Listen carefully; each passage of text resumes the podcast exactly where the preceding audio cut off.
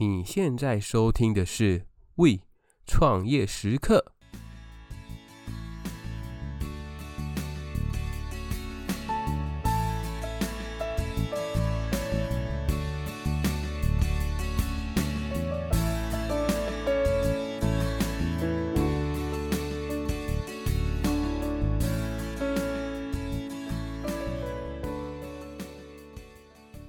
Hello，Hello，大家好，欢迎回到 We 创业时刻，我是 Echo。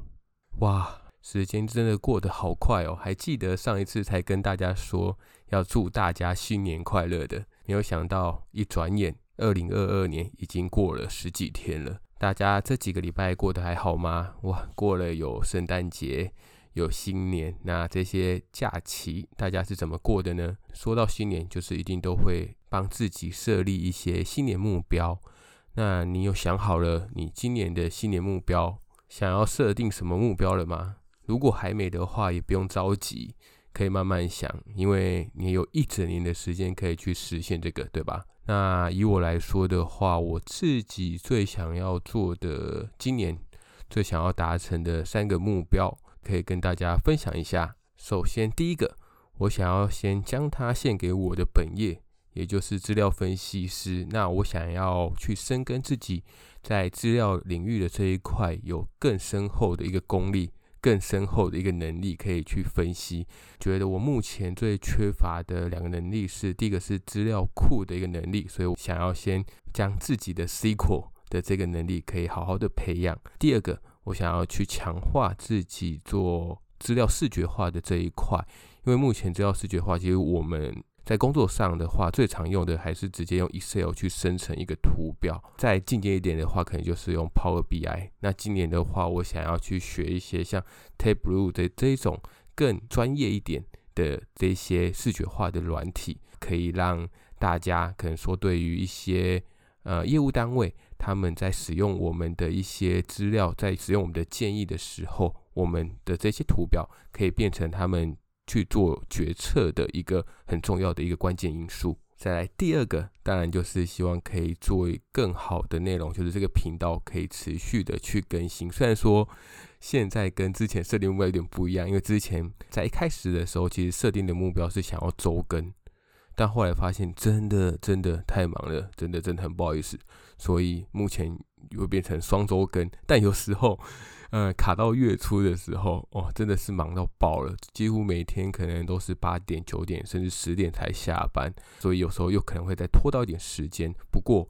我还是希望这个频道可以持续。的去分享一些我想要跟大家分享的东西，也就是一个可以让我去畅所欲言的一个平台。那我会好好的维护它、经营它。当然，当然也是要有你们的收听，那会成为我一个非常强烈的前进动力。以及最后一个、第三个，目前手边有在整理，因为毕竟我们这个频道已经经营了一年了，那我们的集数大概都四十几集，所以我会慢慢的去整理我之前的一些内容。然后把它用书本的这个方式来做呈现。目前规划可能就是会先用电子书为主。那如果大家有兴趣的话，未来如果真的成功写出来了，成功上线了，再请大家多多支持。好，那以上就是我自己给自己在其实应该算是上半年的一个期许啦。那下半年的话就且战且走，看看如果有什么样想要去维护、想要去更新的，可以再跟大家随时做一个更新的状况。好啦，那拉回来，我们这次的主题，我们这一次又到了我们说书时间。这一次想要跟大家分享的书籍的名称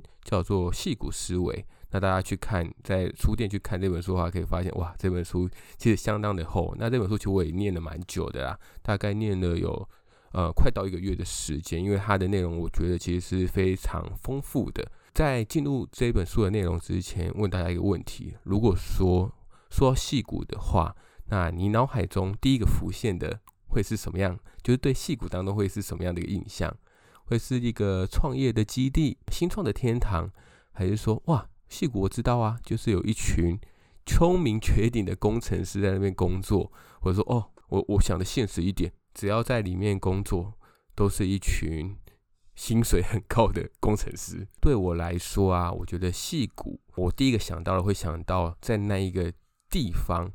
住了一群想要改变世界的天才，或者是说梦想家也好，他们其实时时刻刻都在运用他们自己的一个聪明才智，在改变世界。其实我觉得啦，谁都说不准，在矽谷何时又会突然蹦出来一个新创公司。而这个新创公司虽然说现在还不起眼，但它在某一个时间点突然大放异彩，而他的这些想法也改变了我们未来的一个生活。作者的部分，其实他就是在戏骨当中，他其实有在戏骨工作过。这本书其实主要就是介绍说，他当他在戏骨工作的时候，他所学习到的五种思维。这五种思维分别就是产品思维、数据思维、创业思维、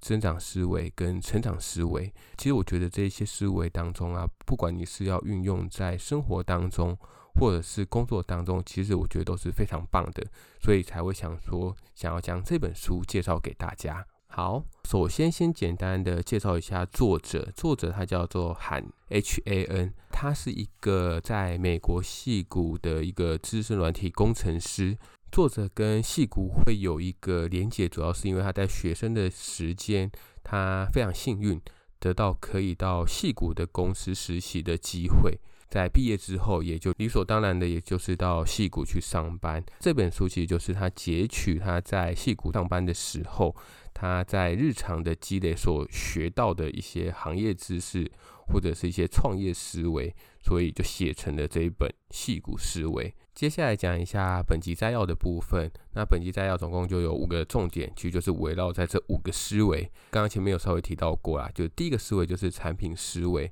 主要就是打造一个正确方向的一个产品。第二个就是数据思维，就是如何用数据来帮我们的产品去做优化，如何去观测数据。第三个创业思维，就是如何去找目标，那以及说如果真的失败了之后，如何去突破，再一次的去突破，怎么样去站起来。以第四个是增长思维，就是如何去突破自己的一个成长的一个界限。以第五个成长思维，就是在自己我们自己内心当中，我们要如何去自我的激励，然后让成长可以非常的顺畅。那我刚刚前面其实有提到说，这本书真的非常的厚，内容非常的丰富，所以这边的话，我就会挑几个我觉得很有感的一些例子来跟大家分享。那当然有一些可能是我没有去提到的例子，所以如果大家有兴趣的话，真的可以非常的推荐，可以去翻一翻这本书。好，那废话不多说，我们现在说第一个思维就是产品思维。那在这本书当中，其实他举的例子就是用 Google Google Flights，不知道大家有没有用过啊？我自己是没有用过啦。他这边其实就在书中其实就有提到说，Google 其实它并不仅仅就是单纯的去设计一个产品出来，而是他在设计这个产品的时候，他会运用非常多的心理学的这些理论，或者是说心理学的一些啊消费者心理学的这一些手法。然后来让他的产品有更多人去使用，在 Google Flights 这个产品上面，总共有用到了几个心理学的一些手法。首先，第一个叫选择悖论，这个手法是什么呢？主要就是他独立将最佳去程的航班去做一个分区，也就是说，它可以让你比较明确、很直觉的直接去看到，提供给使用者。较少的选项会有利于哪一些人呢？不知道有没有周遭有些朋友是有那种选车困难症的，就是当你给他越多的选择，他所需要思考的时间就越久那一种人。其实他就故意使用的这种手法来提升决策的一个完成率。再来第二个就是对比效应，就是他在最佳去程航班里面的这个区域当中，他刻意放上一些。价格比较高的选项，让你在对比之间，你可能就觉得说，哎、靠，我好像捡到便宜了。大家有没有觉得对比效应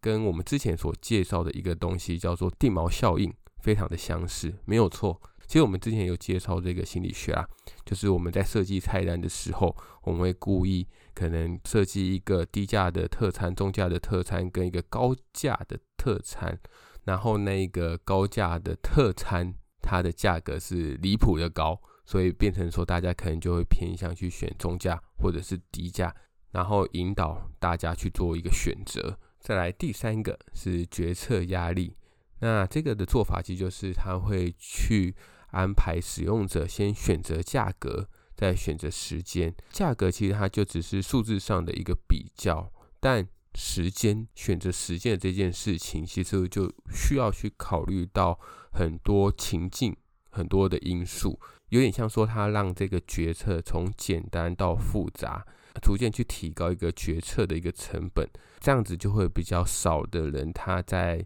中途。去放弃了这个选择，因为我们可以换一个想法。假如说是反过来的，可能你要先选时间，那你可能有些人就会开始犹豫不决，开始说：“哎，可是我可能要干嘛？我可能要干嘛？”就可能他就不会进到下一关选价格的这个方面。再来第四个就是唤醒恐惧的策略。其实我觉得这个其实现在在电商的一些网站，其实它这个手法是相当熟悉的，就是它会在价格的旁边去写说。三个小时内可能涨价五十四趴，所以你看哦，如果我们是消费者的话，我们看到之后，我们可能就会担心说，如果我再不买的话，可能真的会涨价，所以我们就会加紧手续去完成购买。还有另外一个啦，其实我在看这个本书的时候，我还有想到另外一个，就是其实电商网站现在也很常用另外一个，就是目前有几个人在浏览这个商品，尤其是那种订旅馆的。可能说这个房间目前有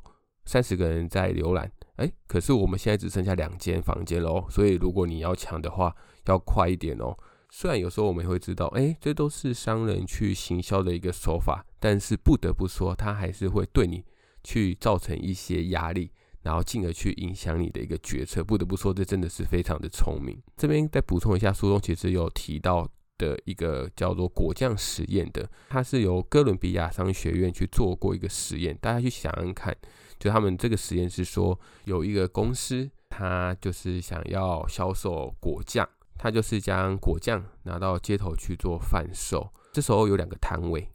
一个摊位就是只有卖六种果酱，非常单纯，就是可能都是很经典的口味，什么苹果、草莓等等，再来。另外一摊就是选择性比较多，有二十四种口味。大家去猜一猜，这两个摊位在后续的一个成交量是谁比较高？没，我一开始想法是，哎，有比较多种选择，那可能是果酱比较多种选择的这个摊位会成交量比较高，但。实验的结果其实跟我们所想的是相反的，就是六个选择的这一个摊位，其实它的成交量是高于二十四种选择的这一个摊位，高了六点六倍。哇，其实是非常惊人的数字，就可以知道，当有太多选择给消费者的时候，其实他们反而会不知道要怎么样去做选择。所以最好的方式就是你也要去设计一个引导的方向。或者是减少他们的选择，然后来增加我们自己的一个成交率。好，接下来我们讲完产品思维之后，我们来讲数据思维。数据思维其实在这几年当中，因为大数据啊，或者是 AI 的这一个盛行，所以大家应该都有听过，像是数据分析或者是资料分析，如何就是很多那种课程是教你如何在数据当中去。找到可以用的资料，可以帮助你做决策等等。那因此，作者也认为说，呃，数据的这一块，其实对我们来说是相当重要的。是不管说你是在你的日常决策当中，或者是你有一个选择，你有两个选择想要选择的时候，那你可以怎么样去评断说哪个选择对你是比较好的？这边其实我不会讲太多有关于统计学的一些理论。那如果大家有兴趣的话，其实可以去翻一翻有关于统计学的一些书籍，但可能还是会到一点点啊。所以如果真的有不懂的地方，大家可以再去查一查这个专有名词。其实它不会很难懂，只是说它的名词，大家如果一开始听到的时候，可能会觉得，诶，为什么要叫这个名字？那首先第一个就是它有去倡导有关于 A/B test 这个东西。简单来说，就是如果我们有一个东西，我们想要去测试说它的一个效益怎么样的时候，在未来衡量的时候，我们就需要用 A/B test 来做。再简单一点说明，其实它就是在未来你想要做成效分析的时候，你可以去使用的一种手法。好，那我们先用一个情境，大家可以去试想一下，假如说你想要测试这个广告文案是不是对于消费者他有比较好的一个点击率，可能说你传一个简讯给人家，那你会怎么样去做测试？相信聪明的你应该都想到，诶，Echo 对很简单啊，就是将这一群我们想要发放的对象，我们拆成两群，一群就是用我们平常会发的文案出去，第二群。就是我们用我们想要测试，可能说你想要改变一些叙事的手法，因此现在你的手中就会有两群人嘛，一群就是收到本来简讯的，一群是你收到你特别简讯的人。这两群呢，我们就可以去衡量、去评估，说，哎，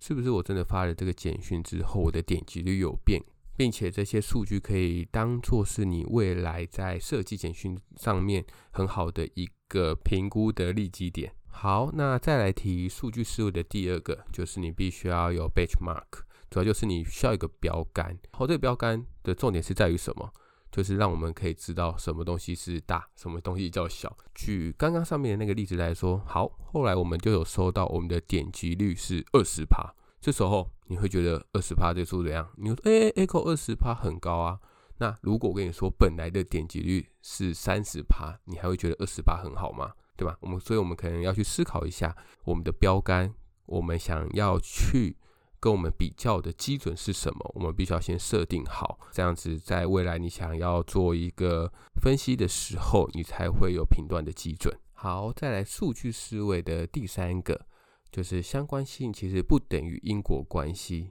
因为如果你非常的直观的直接将相关性等于因果关系的话，其实都会出现一些。很吊诡或者是很奇怪的一些结论。举例来说，有一个非常经典的例子，它就是说有研究发现，在一个海滩上有冰淇淋店家，而当冰淇淋销售最高的时候，它的溺水事件的数量也最高。所以，如果你直接把这两个把它想成是有因果关系的话，你可能就会说哦。所以多吃冰淇淋就会造成溺水，那你去思考一下，这真的是它的因果关系吗？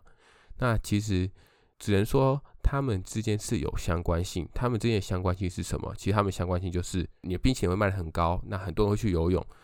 主要就是因为天气非常热。天气非常热，其实就是他们的共同相关性。那所以很多人就会去从事水上活动。所以当越多人去从事水上活动的时候，自然就会有越多的溺水事件。所以大家可以真的多多去思考，就是这一个相关系后面有没有一些共同的一个关键因素。这边我也在推荐另外一本书，我觉得也非常不错，叫做《因果经济学》。这本书最好的就是它会教导我们说，有哪一些方法可以让我们取得一些可靠的证据，然后从而让我们可以去认定说，诶，这两件事情其实他们真的是有因果关系的。这本书，如果大家有兴趣的话，也可以留言告诉我。那我可能就会把这本书当成我们之后也就会选这本书。好，接下来我们来讲第三个思维，就是创业思维。那大家也都知道，其实，在戏谷其实非常盛行，它的风气是非常有利于创业的。这边。我们就着重在于戏谷的一个文化风气。为什么戏谷它会那么样的适合创业？其实根据作者他自己的经验，其实他就是觉得有两个非常关键的因素。第一个就是高自由度，第二个是容忍失败。那首先我们就先来看一看戏谷的创业文化，他们的风格是怎么样的运营，然后让这些心态跟体制。都可以让员工可以最舒服、最高自由的方式来做发挥。首先，高自由度的部分其实就有两个，第一个就是当面提出问题，而不是在背后议论；第二个就是鼓励员工去发表自己的观点。其实我觉得有非常重要的一件事，就是这两个东西，其实很多公司其实有在做。但是以第二点来说好了，就是非常鼓励员工发表自己的观点这件事情，其实有些公司在做，他们也希望员工会发表自己的观点。但是发表了自己的观点之后，其实公司也不一定会去接受。那久而久之的话，其实就会导致员工越来越不想发表自己的观点。再来是第二个容忍失败的部分，其实容忍失败的话，主要也是有两点。